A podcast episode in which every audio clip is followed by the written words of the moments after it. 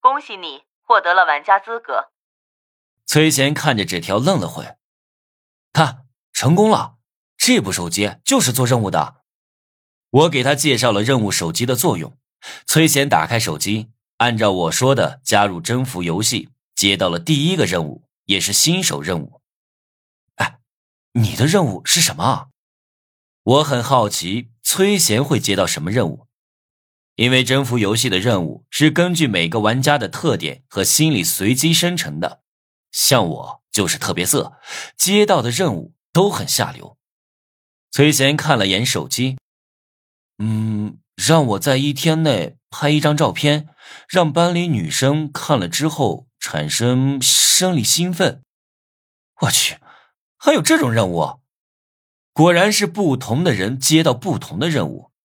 崔贤是学摄影的，整天研究拍照。结果任务就是让他用拍出来的照片让女生春心荡漾。我一时半会不知道怎么做，反正崔贤这种专业和照片打交道的人肯定是有办法的。这还挺有趣啊！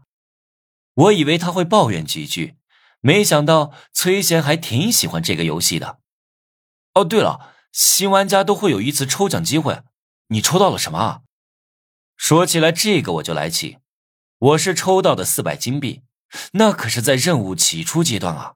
四百金币是个天文数字了。可惜我怀疑游戏的真实性，把四百金币全用来赎自己的性命了。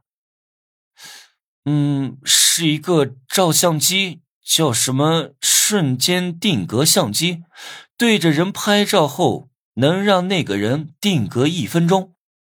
我去，这么好的东西！有没有使用次数限制啊？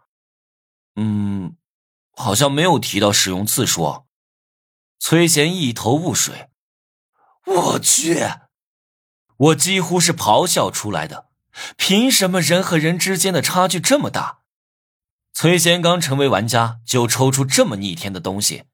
我要是有瞬间定格相机，还用得着怕大邱他们？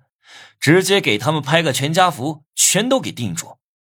崔贤也被瞬间定格相机的介绍吸引，问我相机在哪里，在快递盒子里啊。这个游戏里所有的道具都会从快递盒子里出来，你一定要好好保管快递盒子。啊！我不想崔贤重蹈我的覆辙，快递盒子必须保存好。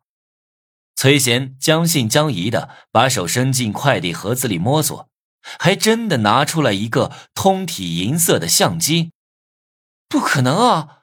我刚才拆快递的时候，只从里面拿出来一部手机和一封信啊，怎么还有个相机？